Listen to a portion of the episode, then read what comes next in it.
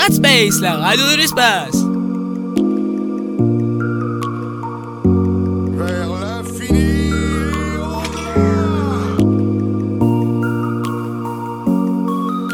Salutations, je suis Buzz Éclair et je viens en paix. Rat Space, la radio des Rangers.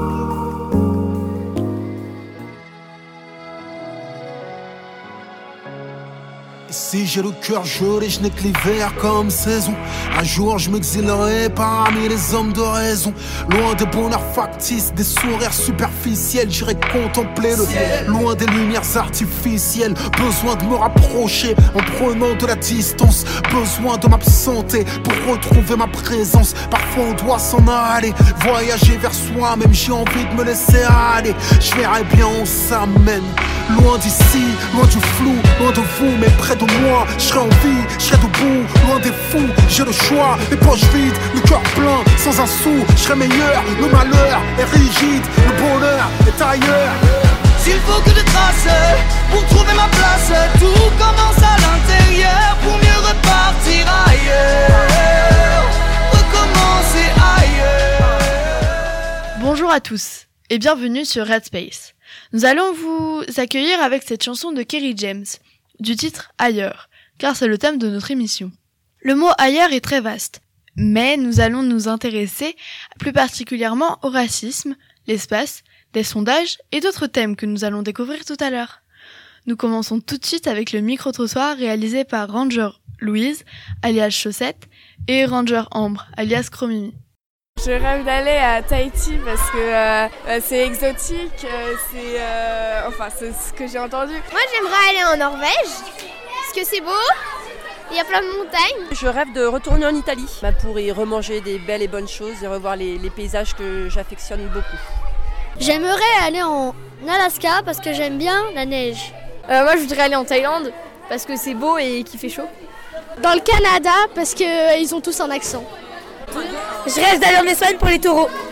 J'aimerais bien aller aux Pays-Bas parce qu'il existe les tracteurs en Hollande. Dans, bah, dans le pays où j'aimerais aller, euh, c'est euh, euh, la Suisse vu que c'est joli.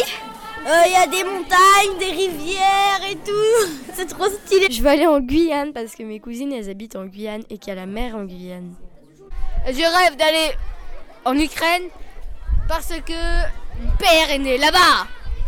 Oh moi je rêve d'aller aux États-Unis parce que c'est trop beau. Super interview. Nous passons tout de suite au prochain thème avec Gawen, avec Ranger Gawen alias Snap et Ranger Nassim alias Black sur le thème du Maroc. Aujourd'hui, on se retrouve pour une chronique la plus attendue. Euh, Ranger Snap, calme-toi et pause. Alors, bonjour à tous. Beaucoup de Français pensent connaître ce pays, mais nous allons vous en apprendre un peu plus. La capitale est Rabat. Nous allons vous citer plusieurs villes connues Fès, Casablanca, Tanger, Marrakech, Zagora, Essaouira et Agadir. Le roi du Maroc, Mohamed VI, qui fait respecter la, la religion islamique, donc il y a des fêtes traditionnelles, dont la fête du mouton et le ramadan. Bon, vas-y, play. Ah, merci. Mais à propos Black Ranger, j'ai un truc à te dire. Pause Nous allons vous donner quelques conseils si vous voulez aller au Maroc. Ne pas aller à la plage méditerranéenne lorsqu'il fait très chaud pour ne pas vous faire piquer par des méduses. Ramenez de la crème solaire et trouvez un bon riad. Définition. Définition. Un riad est une maison avec plusieurs chambres construite autrefois par des hommes très riches. Euh, je t'avais pas dit pause. Bon. La nourriture est délicieuse. Il y a le tagine, le couscous, la soupe de pois, les sardines grillées et le calamar grillé. Bon, vu que je t'aime bien, play. Ah, merci. Voilà, on espère que, vous a- que ça vous a plu. À plus et à bientôt. Merci beaucoup pour cette présentation de ce pays et nous allons passer immédiatement sur le thème suivant avec Ranger Anaël alias EAG et Ranger Camille alias Mulot. Nous sommes des envoyés spéciales ou spatiales sur deux planètes encore inconnues de l'homme dans une galaxie lointaine, très lointaine.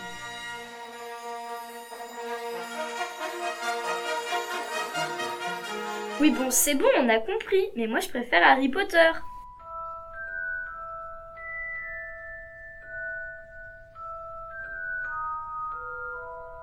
Bon, ok, c'est bon, on ne va tout de même pas faire un vote. Revenons à notre galaxie. Donc cette galaxie lointaine, très lointaine, comment s'appelle-t-elle? Elle s'appelle...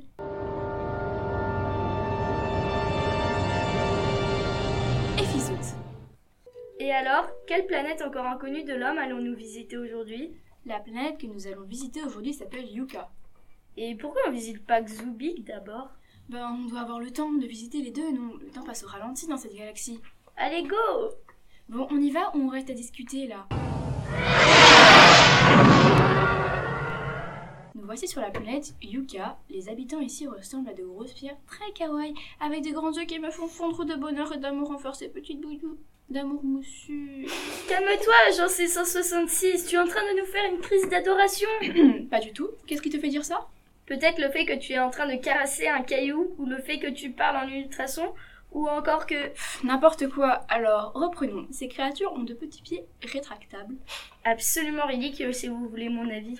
Alors de 1, on n'a pas besoin de ton avis. De 2, c'est très pratique pour rouler à toute allure et s'arrêter brusquement. Et de 3, bah... Bah... Bah bipède. Bref, je vais en interviewer un avec le traducteur universel. Monsieur Il a de chance Mais qu'est-ce que vous me voulez? J'étais tranquillement dans mon hamac rebondissant quand tout d'un coup, une espèce de sauvage, sans foi, ni loi, débarque de mon jardin, d'habitude si paisible. Vous savez, jeune délinquant, que la loi interdit quiconque individu de son espèce ou pas d'entrer dans son jardin privé sans y avoir être invité. Donc dégagez de chez moi, sinon j'appelle les gardiens de la galaxie ou les strompotos. Je pense que ces petites pierres moussues trop kawaii ne nous veulent que du bien. Sans blague. Je crois que j'allais en interroger un autre. Et un peu moins grognon si possible. Et commence par lui demander son avis? Ouais, ouais, t'inquiète. Monsieur, puis-je entrer dans votre noble demeure pour vous poser quelques humbles questions de façon à mieux comprendre votre espèce qui est encore inconnue de mes congénères, les hommes. Wesh, mais pourquoi tu me parles comme ça? Je suis jeune. J'ai que 1500 ans, wesh quoi. Calme-toi, mec. Moi, c'est un Rinachos, au fait. Mais vous vous appelez tous Rinacho ou quoi?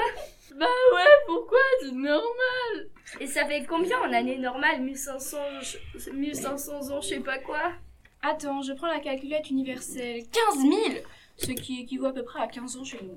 Ah, je comprends mieux son vocabulaire et ses sautes de voix. Eh oui, il mue. Lol, les cailloux muent aussi. Bon, on reste à discuter là ou on va sur Xubik Bon, on va sur Xubik, hein. Ok, alors je rentre tes données informatiques dans le téléporteur intergalactique et zou, on est parti Nous sommes sur une planète recouverte d'eau, alors on est obligé de porter des scaphandres. Les habitants ici semblent respirer de l'eau. Je vais les, aller les interviewer. Madame 60. Que puis-je pour vous, jeune homme Serait-il possible de vous interviewer?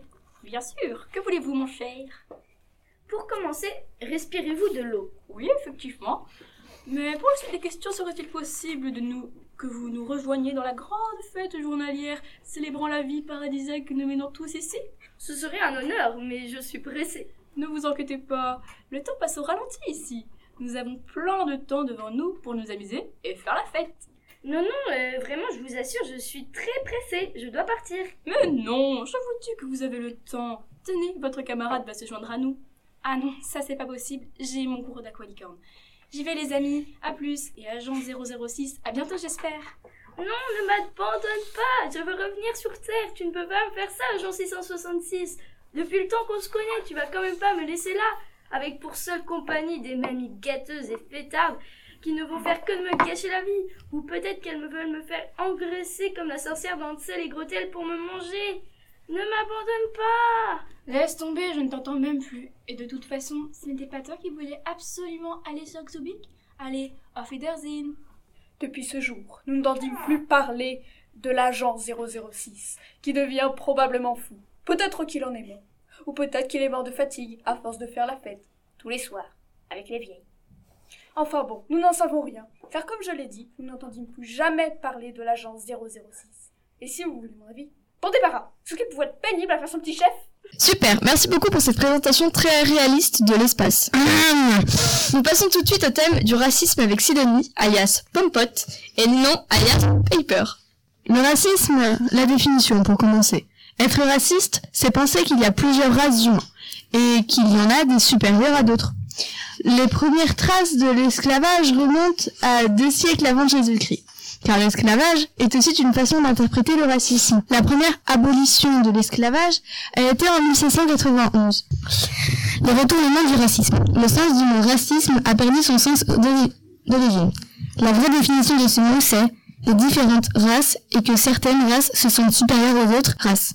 Aujourd'hui, le mot racisme a été déformé et pour le dévaloriser, certaines des, personnes l'utilisent en tant qu'insulte. Super, on passe à l'interview d'une association réalisée par Louise alias Chaussette, Nassim alias Black et Héloïse alias Dor. Bonjour Madame Kohler, donc euh, vous êtes, euh, vous travaillez à l'association Bienvenue à l'accueil des migrants. Donc euh, Nassim et Héloïse vont vous poser quelques questions. Merci de m'avoir invité. Alors, je ne travaille pas au sens où je n'ai pas de salaire. Je suis bénévole. Voilà. Je fais ça sur, euh, de façon volontaire. Pouvez-vous nous présenter un peu votre association? Oui. Alors, euh, c'est une petite association euh, locale, c'est-à-dire ses adhérents habitent Rennes et la couronne rennaise, Saint-Grégoire, Cesson. Donc, nous sommes assez peu nombreux, peut-être une trentaine de personnes. Et cette association euh, a pour euh, but d'éviter que les réfugiés euh, dorment dans la rue et errent dans la rue. Donc on leur propose un accueil de trois mois maximum dans des familles de Rennes, Cesson, Saint-Grégoire, et on leur propose un accompagnement. Ça, c'est moi, je fais ça. C'est-à-dire de pouvoir rencontrer une personne toutes les semaines pour euh, discuter de leur vie, pour avoir des conseils pratiques, pour faire des activités, pour être moins seul. Euh, combien de personnes aidez-vous chaque année? Ah, alors euh, chaque année, on a une assemblée générale et on nous dit, on a une personne dans l'association qui nous dit combien de nuits on a offert, comme si on était un hôtel, alors qu'on n'est pas un hôtel, et ça dépasse les 1000 nuits. Voilà. Euh, donc c'est en, permanence, il y a entre 10 et 15 personnes qui sont accueillies. Ça peut aussi être des familles avec des enfants, même avec des bébés. Hein voilà. Ça dépend des places qu'il y a. ça dépend du nombre de Rennais qui ont une petite chambre à proposer, ou une grande chambre, ou deux chambres. D'accord. D'où viennent les personnes que vous aidez? Alors, euh, elles viennent, ça peut varier dans le temps. Euh, principalement, à Rennes, en ce moment, il arrive des gens d'Afrique.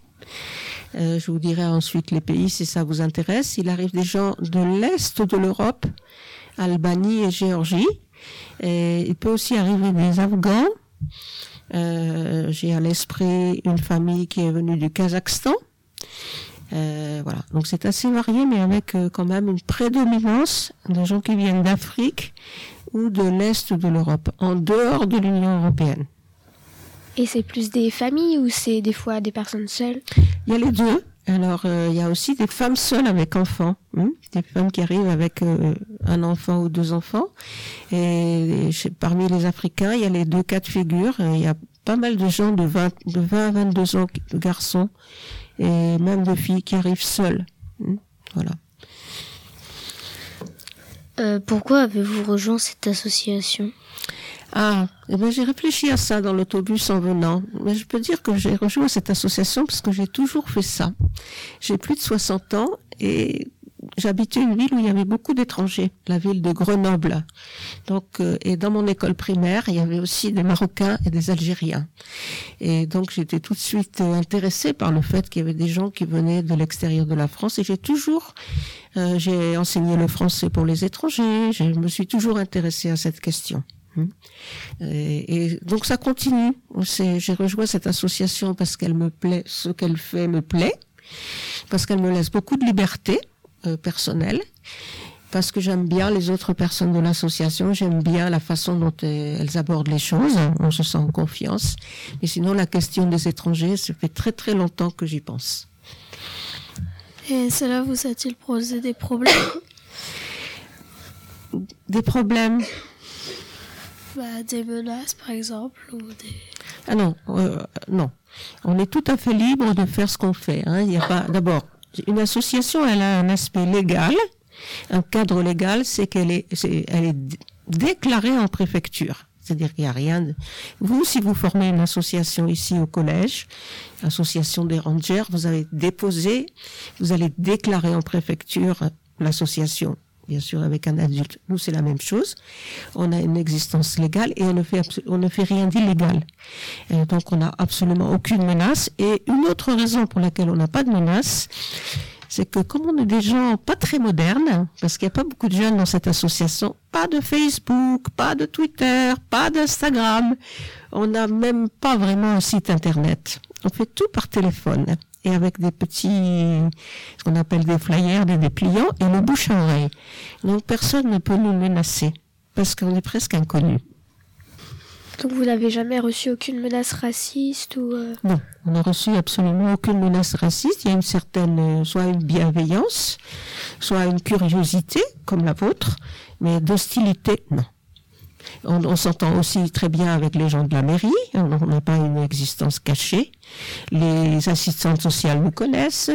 Les, les écoles de Rennes où il y a des enfants étrangers nous connaissent. Voilà, on est connu des, des, personnes qui ont aussi un travail avec les étrangers, euh, des infirmières, des personnes comme ça. Donc elles sont toutes aussi très bienveillantes. Donc c'est vraiment agréable parce qu'on ne se sent pas du tout menacé. Comment se passe l'arrivée des réfugiés? Alors ça c'est une question qu'on ne leur pose pas directement. Hein. Il y a une sorte de discrétion. Alors, moi, j'ai plus d'informations par mes lectures, parce que je m'informe beaucoup, que par ce que m'ont raconté les réfugiés eux-mêmes, parce que je ne leur pose pas cette question. Ça fait partie un peu de leur vie privée. Alors, il y a des gens qui prennent un billet d'avion, hein, et ils viennent, euh, par exemple, les, Géorgiens et les Albanais, ils viennent comme s'ils venaient en vacances. Hein. Je veux dire par là qu'ils montent dans un avion et descendent de l'avion ou dans un autocar ou s'ils ont leur voiture, en voiture. Et quand ils arrivent en France, ils font des démarches pour être reconnus par, comme réfugiés. Mais l'Afrique, c'est impossible. Donc il y a beaucoup de gens qui arrivent, ils disent, eux, on est arrivé par l'eau. L'eau, c'est-à-dire la mer. Hein. Donc, euh, dans des conditions difficiles, sur des bateaux. Mais pas tout le monde. Il y a aussi des personnes qui euh, ont pris un billet d'avion et qui sont venus en France, soit avec des vrais papiers, soit avec des faux papiers. Donc c'est une question qui n'a pas une seule réponse. Et aussi, il est assez, il, est préférable de ne pas poser cette question de façon trop insistante. Est-ce que vous avez déjà vu une, est-ce que vous avez déjà eu une rencontre qui vous a particulièrement ému? Qui m'a ému, oui, je peux dire que là, j'ai passé trois mois à rencontrer chaque euh, semaine une personne qui est née en République démocratique du Congo et qui est une femme de 24 ans qui est seule avec une petite fille d'un an. Et ce qui m'a beaucoup ému, c'est que même dans toutes ces difficultés, cette maman s'occupe très très bien de sa petite fille. Et que la petite fille, elle est très heureuse et elle est en très bonne santé elle a marché pile à un an, elle fait que rigoler, et pourtant elle a dormi plusieurs fois dans la rue, elle a changé souvent de maison, et je pense que comme elle est très intelligente, cette petite fille, elle sent que sa maman parfois est en difficulté. Mais les deux, vraiment c'est une belle relation, voilà. Et du coup, ben, ça fait plaisir à voir que malgré les difficultés, cette, cette mère et cette fille s'entendent si bien, voilà. Mais du coup, combien de temps pouvez-vous les héberger? Alors, euh, on dit trois mois. Alors euh, trois mois, en trois mois, leur euh, situation de fond n'est pas réglée. Mais trois mois, quand on a changé de maison tous les jours, qu'on a dormi dans la rue, c'est déjà bien. Parce que pendant trois mois, on peut quand même se poser un peu, poser ses affaires, prendre des habitudes. Il peut arriver aussi que les gens passent un mois dans une famille, puis un mois dans une autre famille, puis le troisième mois dans une autre famille encore. Et ça peut être un avantage parce que ça leur permet de connaître beaucoup mieux les Français aussi. Ils voient des personnes de différents âges, des personnes qui travaillent, d'autres qui ne travaillent pas, euh, différents styles de vie. Euh, qui les visitent les personnes donc c'est ça oblige à déménager mais ça diversifie un petit peu les contacts quel conseil donneriez-vous à des gens qui veulent euh, héberger des réfugiés eh bien, de ne pas le faire tout seul. C'est-à-dire de le faire dans le cadre d'une association. Et parce qu'il y a certaines règles euh, qui sont bien. Par exemple, si vous ouvrez votre maison et si vous savez pas si une personne va rester 15 jours ou si elle va rester un an et demi, c'est pas du tout la même chose. hein. Donc en fait, plus les choses sont bien expliquées, plus ce sera facile de faire cette démarche. Voilà. C'est-à-dire, vous n'êtes pas tout seul face à la personne. Quand on a un petit souci, on se téléphone les uns les autres. Qu'est-ce que tu ferais? Et On cherche euh, quelqu'un qui pourrait, euh, par exemple, euh, il y avait un, un jeune homme qui était un bon musicien, il n'avait pas de guitare. Ah ben, Dans l'association, hop, on a trouvé une guitare. Donc c'est beaucoup mieux d'être dans un cadre associatif. Voilà, c'est ça que je dirais. C'est bien d'écouter son cœur, mais il faut aussi réfléchir. Euh, bah, merci Madame Kohler et au revoir. Au revoir, merci de m'avoir invité. On enchaîne avec une petite interview animée par Anaël alias EAG et Myrtille alias Kat avec Madame Lambert pour parler du français et de l'enseignement des langues étrangères. Bonjour Madame Lambert, euh, bienvenue. Bonjour. Bonjour. Euh, quelle langue parlent les élèves à qui vous apprenez le français? Alors, cette année, je ne fais pas partie des professeurs qui enseignent le français langue étrangère, mais au collège, on a eu des élèves australiens. Euh, André qui est là, qui est roumain. L'année dernière, il y avait euh, Ibrahim et euh, Madina qui étaient d'Azerbaïdjan. Donc, ils parlaient un peu de russe, un peu d'allemand, l'azerbaïdjan et un tout petit peu d'anglais. Et cette année, Diana doit être d'origine turque, je ne sais plus, parce que ce n'est pas moi qui l'ai en classe cette année. Mais on a des élèves qui parlent toutes sortes de langues, qui viennent à peu près de la communauté européenne ou de plus loin. Euh, Est-ce qu'ils ont envie d'apprendre le français, les élèves euh, à qui vous apprenez? Ils ont souvent pas le choix, parce qu'ils sont complètement immergés avec vous toute la journée et que pour eux, c'est urgent d'apprendre le français. Donc ils l'apprennent avec vous en partie, et puis ils l'apprennent avec les enseignants qui les prennent plus particulièrement en français langue étrangère, mais de manière plus différente. Mais avec vous, ils l'apprennent aussi. Hein, il faut que vous pensiez, vous, que vous êtes leur premier interlocuteur, et que quand ils font des fautes de français, il ne faut pas hésiter à les corriger. Euh, Est-ce difficile de leur apprendre? Alors c'est compliqué quand c'est votre langue maternelle. Parce que votre langue, vous la connaissez d'instinct. Donc vous savez pourquoi on dit un chat en français, pourquoi c'est masculin, pourquoi euh, un aigle c'est masculin alors que une abeille ça va être féminin. Vous savez pourquoi on dit un cheval des chevaux et pas des chevals. Donc vous le savez parce que c'est votre langue. Donc c'est compliqué de sortir de ce qu'on sait de sa langue et de l'enseigner comme une langue étrangère, alors que c'est la nôtre et qu'elle est instinctive. Et euh, du coup, vous rencontrez des difficultés en leur apprenant?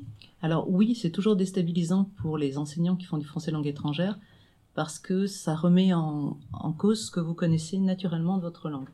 Quand on fait de la grammaire avec vous, vous détestez ça, 9 fois sur 10, mais vous savez ce que c'est quand je vous parle d'un déterminant, quand je vous parle d'un COD, en général vous connaissez le vocabulaire de grammaire.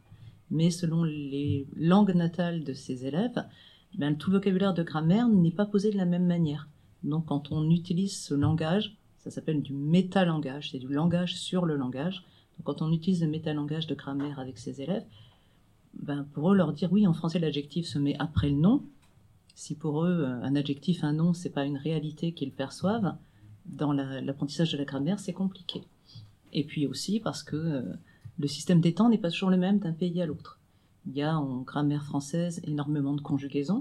Vous savez que certaines sont extrêmement complexes et certains de nos temps n'existent pas dans d'autres langues. Regardez vous-même quand vous apprenez l'anglais, vous cherchez systématiquement à transférer par rapport au français. Quand vous apprenez le perfect, vous essayez toujours de dire mais ça c'est peut-être comme le passé composé ou c'est peut-être comme ceci ou le présent ing, vous cherchez à le calquer sur ce que vous connaissez dans les présents français et c'est pas du tout pareil. Donc il faut être capable de sortir de sa langue et de la regarder comme une langue étrangère. Êtes-vous bilingue Et si oui, quelle langue parlez-vous?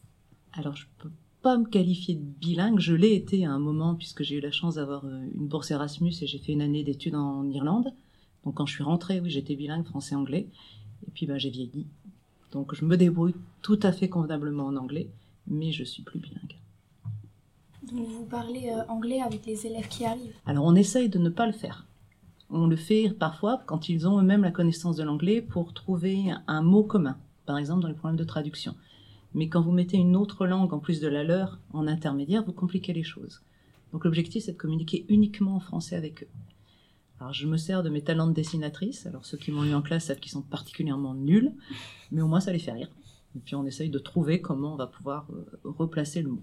Mais on utilise les dictionnaires, on utilise Google Traduction, c'est pas bien, mais c'est très utile parfois, quand c'est des langues très différentes de la nôtre. Et on essaye à chaque fois de, de ne pas mettre de langue intermédiaire, mais d'utiliser uniquement le français. Et du coup, le français, c'est une langue difficile à apprendre.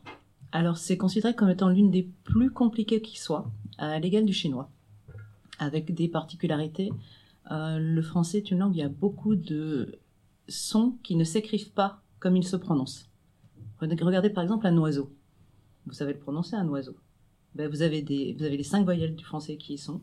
Et quand on voit comment c'est écrit, ça ressemble pas du tout au son qu'on en obtiendra. Le wa qui commence, etc. Donc on a beaucoup de sons en français qui ne se prononcent pas comme ils s'écrivent. On a beaucoup de particularités grammaticales, ça toutes les exceptions vous les connaissez. Et puis on a une langue qui est l'héritage d'une tradition qui, qui, est presque millénaire et qui a toujours été corrigée. Et puis les Français sont très maniaques par rapport à leur langue. Ils sont toujours là en train de dire non ça ça se dit pas, non mais ça c'est pas français. Il y a plein de pays où on se pose pas la question. Si on le dit, c'est que ça se dit. Tandis que nous on est toujours à chercher euh, comment on peut le prononcer. Bah, regardez, vous êtes une équipe de filles. L'Académie française vient juste d'accepter la féminisation de certains mots. Mm. Alors que dans la pratique, ça fait des années que ça se faisait. Au Canada, au Québec particulièrement, en Belgique, en Suisse, les francophones ne se sont jamais posé la question de féminiser ces noms, ils l'ont fait. Nous, l'Académie, en 2019 seulement, vient d'accepter de féminiser certains noms. Euh, Est-ce que vous avez dû suivre une formation particulière pour, euh, pour apprendre le français? Oui, le français langue étrangère est une filière spécifique. Alors, dans mon jeune temps, quand j'étais étudiante, il y a ce qu'on appelle une licence mention. Donc, c'est un bloc d'horaire qui s'ajoute à côté de la propre licence que vous faites. Et après, vous avez une filière spécifique de français langue étrangère. Donc, j'ai une licence mention, une maîtrise de français langue étrangère. Et il y a quelques années, j'ai été euh, habilitée, autorisée à faire passer le DELF et le DALF, qui sont les diplômes élémentaires et approfondis de français langue étrangère.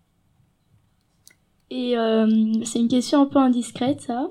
Est-ce que vous recevez une prime pour, euh, bah, pour ça? Alors, n'étant pas concerné cette année, je vous dirais non, mais oui, les enseignants, Madame Mille et euh, Monsieur Antoine, voilà, ont effectivement des heures supplémentaires à côté. C'est une enveloppe qui est donnée au collège pour justement assurer les heures de ses élèves. Bah, merci beaucoup d'avoir répondu à nos questions et au revoir. Je vous en prie, au revoir. Merci beaucoup Madame Lambert et à bientôt pour une nouvelle émission avec Radspace, la radio de l'espace.